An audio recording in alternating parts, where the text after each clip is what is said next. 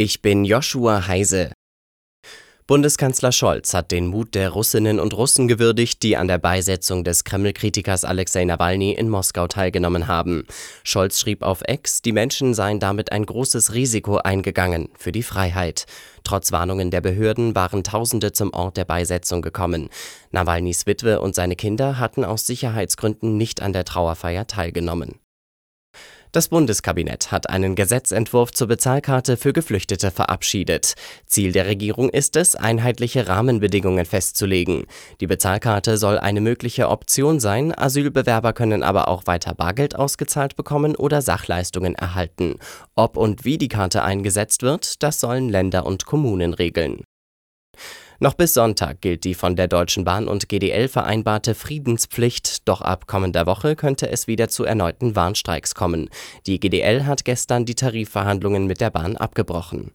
Die Gespräche zwischen Bahn- und Lokführergewerkschaft GDL scheinen festgefahren. Streitpunkt ist die Forderung der GDL, die Wochenarbeitszeit von 38 auf 35 Stunden zu reduzieren, bei gleichem Lohn.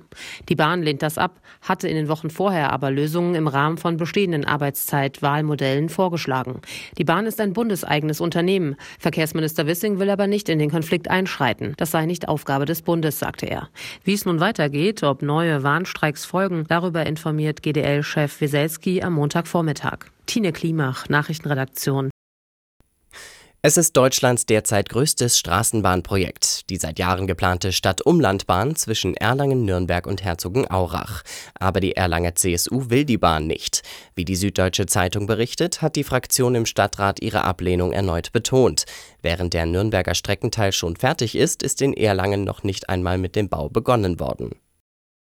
Weltmeister Max Verstappen hat sich in Bahrain die erste Pole Position der neuen Formel-1-Saison gesichert.